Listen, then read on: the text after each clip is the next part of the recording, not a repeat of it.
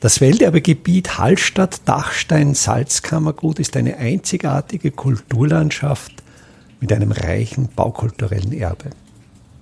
Mein Name ist Friedrich Idam und ich stelle Ihnen in jeder Episode einen neuen Aspekt unseres Welterbes vor. In der zweiten Kapelle der Hallstätter Kalvarienberganlage ist die Geißelungsszene dargestellt. Diese Kalvarienberganlage thematisiert den Leidensweg, die Passion Christi. Und ich habe in einer Episode die ganze Anlage mal übersichtsmäßig dargestellt. Das verlinke ich auch in den Show Notes.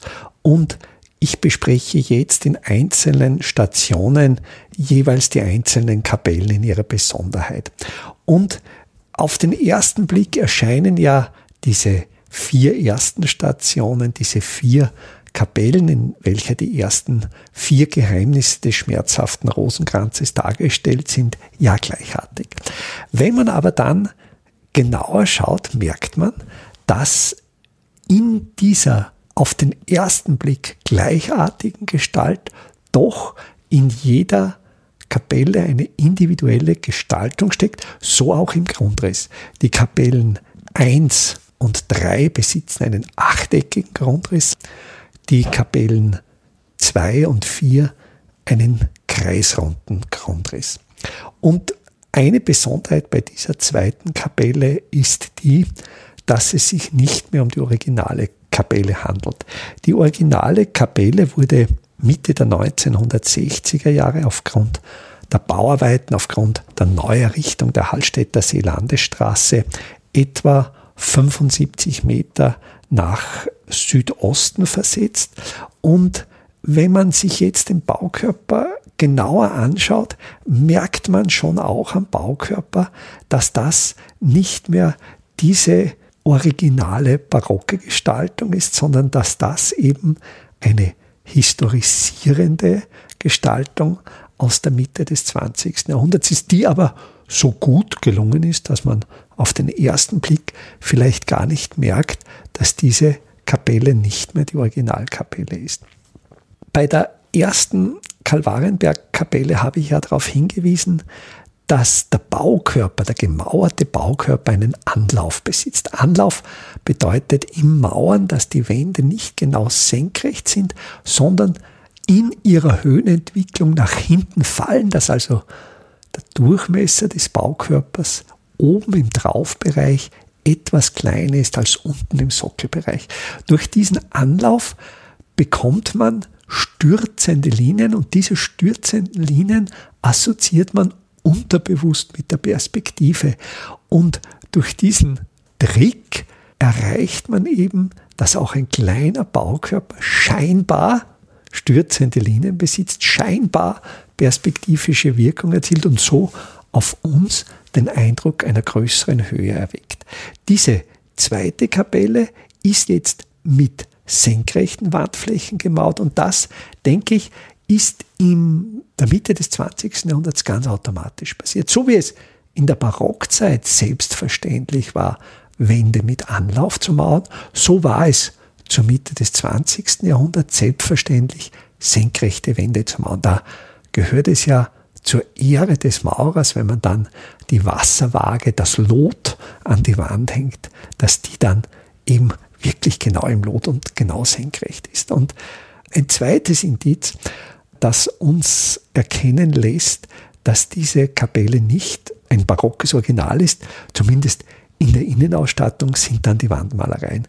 Da merkt man dann einfach einen ganz klaren Qualitätsunterschied zwischen den Wandmalereien, welche wir in den Kapellen 1, 3 und 4 finden und hier im Kontrast eben die Wandmalerei aus der Mitte des 20. Jahrhunderts, wo einfach diese Technik der Wandmalerei völlig in Vergessenheit geraten ist und eigentlich nur noch hier in historisierender Art durchgeführt wurde.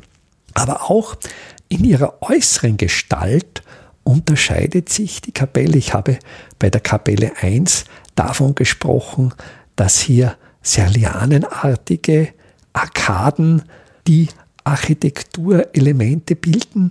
Bei der Kapelle 2 und die besitzt eben auch einen Kreisgrundriss, damit einen zylindrischen Baukörper. Da laufen keine Serlianen um den Baukörper.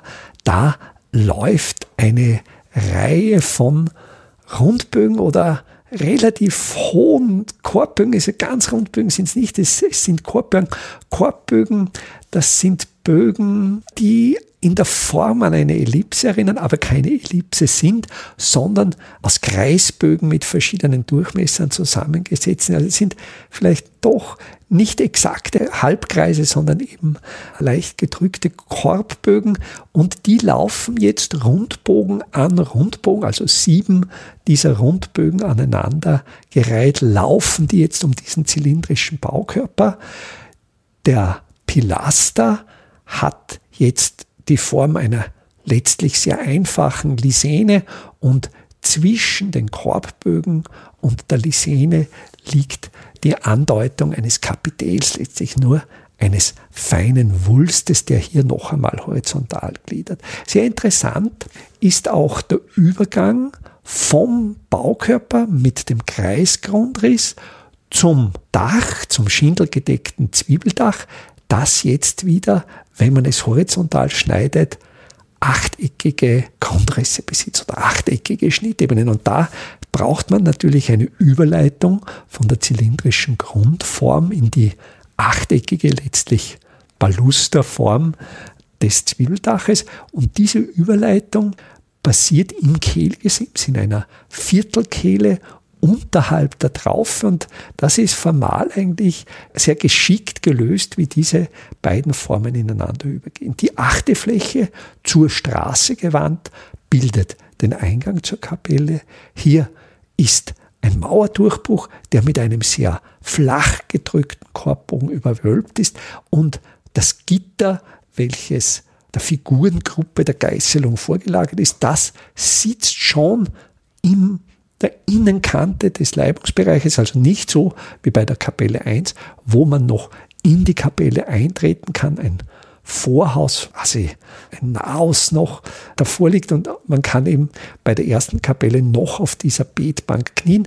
Das Gitter in der zweiten Kapelle, in der Geißelungsszene, ist schon nach vorne gerückt, gibt natürlich der Szene mehr Raum und man ist quasi nur noch ein stehender Beobachter der jetzt in diese Szenerie, wo eben wieder diese Gruppe der polychrom gefassten Holzfiguren mit einem kuppelgewölbten Raum, wo eben dann durch Malerei versucht wurde, einen weiteren Raum darzustellen und zu suggerieren. Welterbe Hallstatt erscheint alle 14 Tage neu.